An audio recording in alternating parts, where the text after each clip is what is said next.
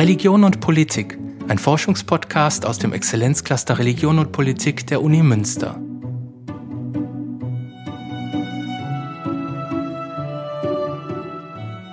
Warum glauben Menschen an Verschwörungstheorien? Was macht das mit unserer Gesellschaft? Der Psychologe Mitja Back und der Politikwissenschaftler Bernd Schlippak vom Exzellenzcluster Religion und Politik haben eine internationale Umfrage über Ursachen und Wirkung von Verschwörungstheorien durchgeführt und Menschen in Deutschland, Polen und Jordanien befragt. Sie sagen, das Bild über die persönlichen, politischen und kulturellen Ursachen für Verschwörungsglauben ist komplex, die Wirkung aber überall gleich. Polarisierung, Misstrauen gegenüber Minderheiten und weniger gesellschaftlicher Zusammenhalt. Im Podcast sprechen die Wissenschaftler über erste Ergebnisse ihrer Studie, den Faktor Religion und warum wir alle potenziell anfällig für Verschwörungstheorien sind. Wir wollen heute über Verschwörungstheorien reden. Ein weites Feld, aber vielleicht stellen wir uns zunächst kurz gegenseitig vor. Bernd Schlippack ist Politikwissenschaftler und Professor für empirische Methoden der Sozialforschung am Institut für Politikwissenschaft der WWU. Genau. Und mir virtuell gegenüber ist Mitya Back, Psychologe und Professor für psychologische Diagnostik und Persönlichkeitspsychologie am Institut für Psychologie der WWU. Bernd, ähm, Verschwörungstheorien sind ja in aller Munde. Äh, momentan denke ich da zuerst an die Theorie, Bill Gates habe das Coronavirus erschaffen, um die Welt zu regieren und die Menschheit durch Zwangsimpfung zu kontrollieren. In den USA natürlich die Kanon-Theorie und Bewegung. Was sind denn so aus deiner Sicht die wichtigsten Verschwörungstheorien?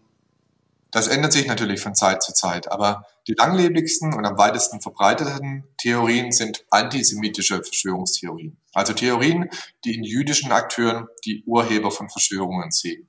Die gibt es in allen Variationen. Stimmt, man kann den Eindruck haben, es sind einfach eine Reihe wilder und wahlloser, sehr unterschiedlicher Geschichten, aber es gibt dann doch Gemeinsamkeiten. Immer geht es um eine Wahrheit, die verschleiert wird.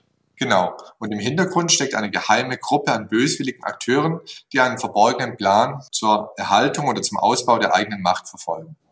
Dieses Muster von Verschwörungstheorien ist ja auch nichts Neues. Nein, gerade wenn wir an antisemitische Verschwörungstheorien denken, scheint es sie wirklich schon immer oder zumindest schon sehr lange zu geben. Interessant ist aber, dass Verschwörungstheorien ganz allgemein in letzter Zeit nochmal zuzunehmen scheinen. Auch und gerade in den weitestgehend aufgeklärten Gesellschaften mit einem so hohen durchschnittlichen Bildungsniveau, in denen die wir gerade leben. Welche Erklärung gibt es aus deiner Sicht dafür? Ja, die moderne globalisierte Welt, in der wir leben, ist gekennzeichnet durch einen zunehmenden Verlust von sehr klaren, stabilen und dauerhaften sozialen Bindungen und Welterklärungen, Familie, Beruf, Religion, Nation. Hier bieten Verschwörungstheorien einen Ausweg, ein klares Erklärungsmuster, das Komplexitäten auf einen geheimen Plan mächtiger reduziert. Sinngebung also in einer komplexen Welt.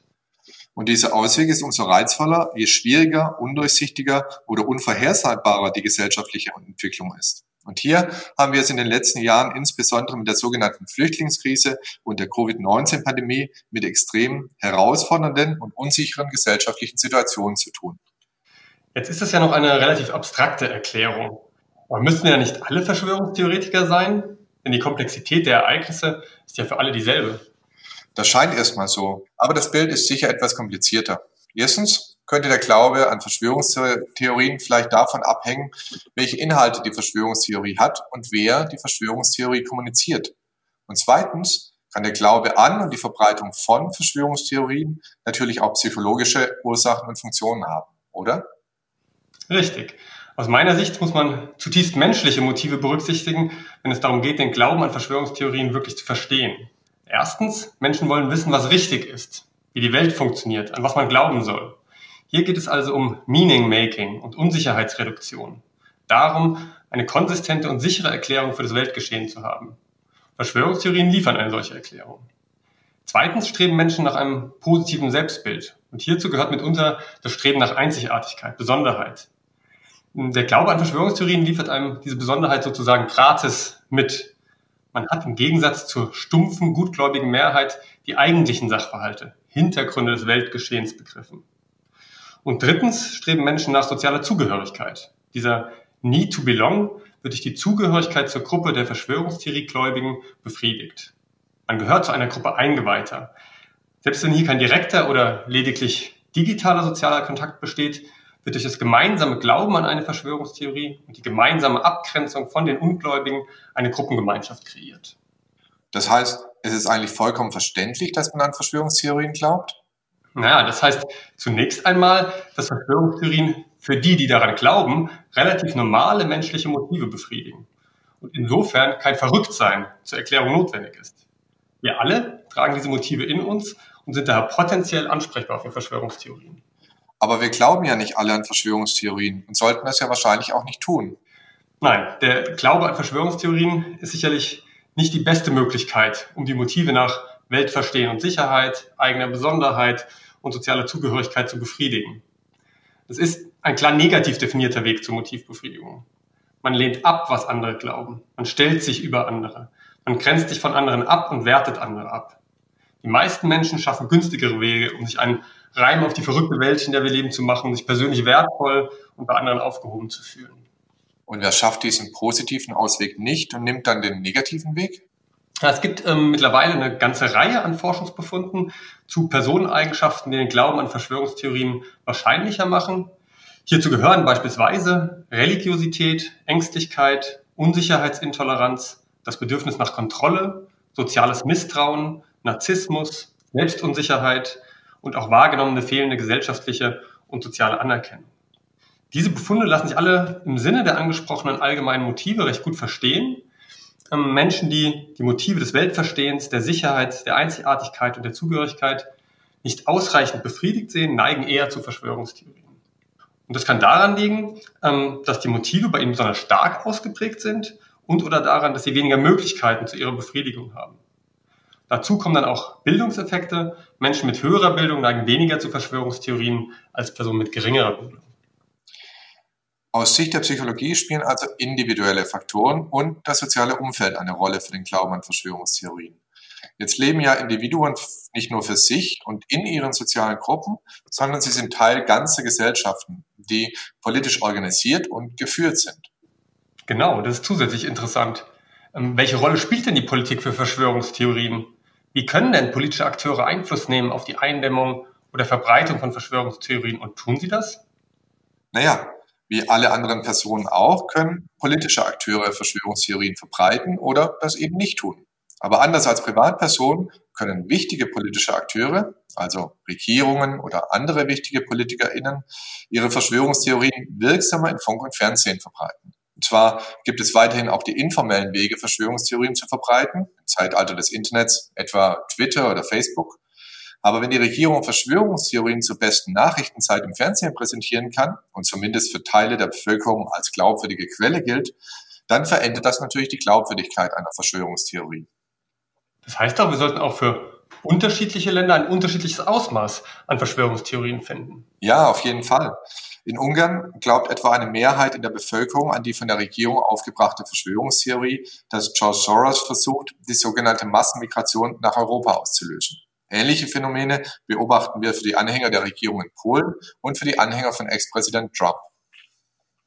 Was ja ein weiteres Argument dafür ist, dass Verschwörungstheorien nicht einfach als Phänomen von Spinnern abzutun ist.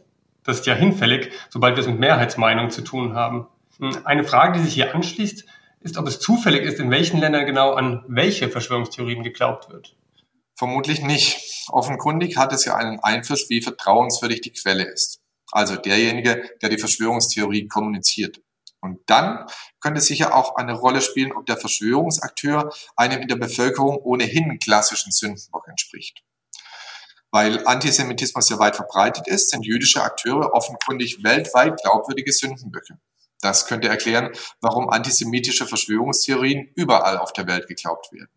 Für andere Akteure ist das regional unterschiedlich. In den USA ist die eigene politische Elite oder China ein klassischer Sündenbock.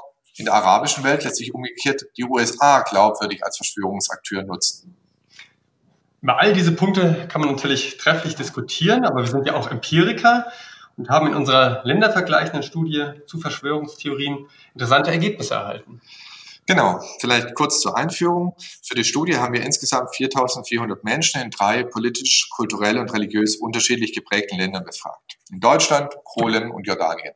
Eigentlich wollten wir auch noch Daten im Libanon erheben. Richtig. Das hat aber leider nicht geklappt, weil wir von der Aktualität überrascht wurden.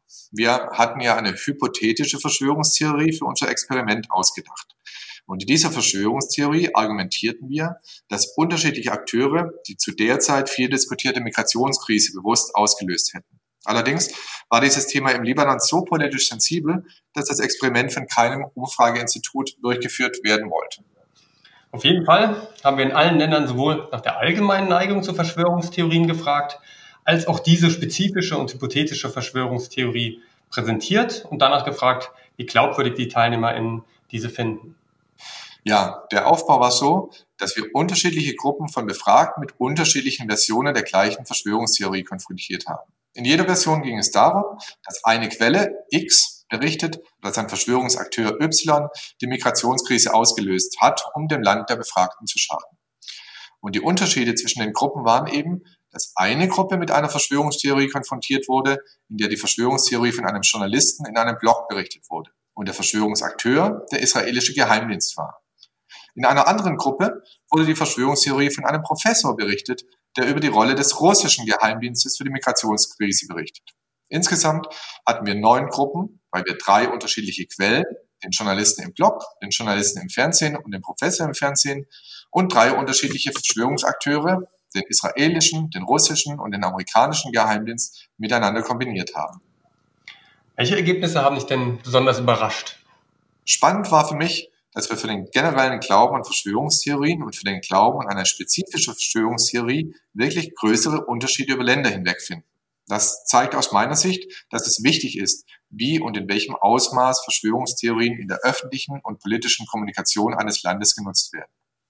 Außerdem zeigt sich durch den Vergleich über verschiedene Länder hinweg, dass wir Ergebnisse, die wir in häufig untersuchten Ländern wie Deutschland finden, nicht so einfach auf andere Kontexte übertragen können. Für Deutschland zeigte sich der erwartete Einfluss von geringer Bildung, rechtsautoritären Einstellungen und Unsicherheit auf den Glauben an Verschwörungstheorien. In den beiden anderen Ländern waren diese Effekte aber kleiner oder gar nicht vorhanden. Und zudem ist es aus meiner Sicht interessant, dass politische Einstellungen mit dem Glauben an Verschwörungstheorien zusammenhängen, dass sich das aber je nach Länderkontext unterscheidet. Zum Beispiel sinkt das Vertrauen in politische Institutionen in Deutschland, je mehr jemand an Verschwörungstheorien glaubt. Das ist in Polen, einem Land, in dem die Regierung selbst Verschwörungstheorien verbreitet, nicht so. Sind damit deine Fragen, die du an Verschwörungstheorien und den Glauben daran hattest, beantwortet? Nein, natürlich nicht. Allein die Auswertung unserer Studie ist ja noch lange nicht abgeschlossen. Was mir da noch vollkommen unklar ist, du hattest das vorher auch kurz angesprochen, ist die Rolle von Religion und Religiosität. Stimmt, da gibt es ja mindestens zwei ganz unterschiedliche Erwartungen. Auf der einen Seite könnte man davon ausgehen, dass Religiosität als Puffer gegen Verschwörungstheorien wirkt, weil sie bereits eine eigene sinnstiftende Welterklärung und auch soziale Identität mit sich bringt. Auf der anderen Seite könnte Religiosität allerdings auch einen Risikofaktor für den Glaube an Verschwörungstheorien darstellen. Da religiöser Glaube eine strukturell ähnliche Form der Komplexitätsreduktion darstellt. Manche Studien finden tatsächlich einen solchen positiven Zusammenhang zwischen Religiosität und dem Glaube an Verschwörungstheorien. Allerdings fehlt es auch hier an ländervergleichenden Studien. Es ist also noch ziemlich offen, was die persönlichen, sozialen und Kontextfaktoren sind, die beeinflussen, welche Rolle Religion für den Glauben an Verschwörungstheorien spielt. Genau. Und weil wir mit Teilen unserer Erwartungen und Ergebnisse auch theoretisches und empirisches Neuland betreten, müssen wir durch zusätzliche Analysen auch sicherstellen, wie genau die Mechanismen und Wirkungen zwischen dem Glauben an Verschwörungstheorien und Einstellungen gegenüber Politik und Gesellschaft sind. Und dasselbe gilt aus meiner Sicht auch für den Zusammenhang zwischen dem Glauben an Verschwörungstheorien einerseits und Bedrohungsgefühlen sowie dem Gefühl gesellschaftlicher Marginalisierung andererseits. Voraussichtlich benötigen wir dafür noch weitere Studien, um diese Fragen umfassend beantworten zu können. Mit mehreren Ländern und anderen Variablen etwa. Perfekt wäre natürlich auch eine Studie im Zeitverlauf, eine sogenannte Längsschnitt- oder Panel-Studie. Ja, teilweise können wir das aufgrund der Daten in unserem anderen Clusterprojekt, dem Projekt zu Bedrohungswahrnehmungen, Zugehörigkeitsgefühlen und der Akzeptanz von Demokratie. Und im Rahmen der Covid-Pandemie gibt es einige Studien, die im Zeitverlauf die Glaubwürdigkeit von Covid-Verschwörungstheorien untersuchen. Das wäre sicher eine Möglichkeit, um unsere Thesen weiter zu überprüfen. Stichwort Covid-Pandemie und Verschwörungstheorien. Was können wir denn aus unseren Ergebnissen ableiten im Hinblick darauf, was man gegen Verschwörungstheorien machen kann? Naja, erstmal gibt es ja, wie wir gesehen haben, noch eine ganze Menge über die Ursachen und Entwicklung von Verschwörungstheorien zu lernen. Und diese Erkenntnisse sind wichtig, um dann auch Maßnahmen auf individueller, sozialer und gesellschaftlicher Ebene ableiten zu können. Und psychologisch gesprochen ist ein naheliegender Ansatz zu schauen, bei wem und aus welchem Grund die Motive, zu deren Befriedigung Verschwörungstheorien gebraucht werden, nicht erfüllt werden. Dies kann Ansatzpunkte für die Politik und auch allgemeingesellschaftliche Akteure bieten, um hierauf Einfluss zu nehmen. Die zentrale Frage ist für mich, wie können wir im Rahmen einer aufgeklärten demokratischen Gesellschaft dafür sorgen, dass sich größere Teile der Bevölkerung aufgehoben und repräsentiert fühlen? Auch solche, die weniger gebildet sind und ein höheres Bedürfnis nach Sicherheit und konsistenter Welterklärung haben. Richtig. Wobei sich da sicher die Schwierigkeit zwischen diesem Bedürfnis an Sicherheit und Klarheit einerseits und dem Primat wissenschaftlich fundierte Erklärungen und evidenzbasierten politischen Handelns andererseits in der Pandemie deutlich zeigt. Politische Akteure wollen vor dem Hintergrund wissenschaftlicher Erkenntnisse Führungsstärke und Sicherheit demonstrieren. Aber sie schätzen zum einen manchmal die Komplexität wissenschaftlicher Erkenntnisse falsch ein und zum anderen unterschätzen sie, wie solche Erkenntnisse durch wissenschaftlichen Fortschritt immer wieder überholt werden, sodass die notwendigen Maßnahmen auch immer neu angepasst werden müssen. Und genau dieses immer wieder neu orientieren, das in der Wissenschaft gang und gäbe ist, weil sich Erkenntnisse ändern können, schafft im Hinblick auf das politische Handeln jene Erklärungsprobleme, die Verschwörungstheorien glaubwürdiger machen. Auch wenn diese Theorien faktisch nicht stimmen. Das stimmt. Es braucht also einen Spagat zwischen sicherheitsstiftendem politischen Handeln und der offenen Kommunikation der Unsicherheiten, die immer neue und ausgefeiltere Forschungsergebnisse eben mit sich bringen. Genau. Und um zu solchen Forschungsergebnissen zu kommen, braucht es manchmal auch den interdisziplinären Forschungsaustausch, um die vielen offenen Fragen zum Thema Verschwörungstheorien nach und nach angehen zu können. Ich glaube, das konnten wir mit diesem ganz schön umfassenden Rundumschlag zum Thema Verschwörungstheorien gut zeigen. Ja, dem kann ich mich nur anschließen. Ich fand das sehr spannend und es hat mir Spaß gemacht. Ich hoffe, unseren ZuhörerInnen auch etwas. Vielen Dank fürs Zuhören. Das war der Forschungspodcast Religion und Politik. Heute mit dem Psychologieprofessor Mitja Back und dem Politikwissenschaftler Bernd Schlippack über ihre internationale Umfrage zu Verschwörungstheorien. Sollten Sie Fragen oder Anregungen haben, schreiben Sie uns gerne unter religion und Politik at uni-münster.de.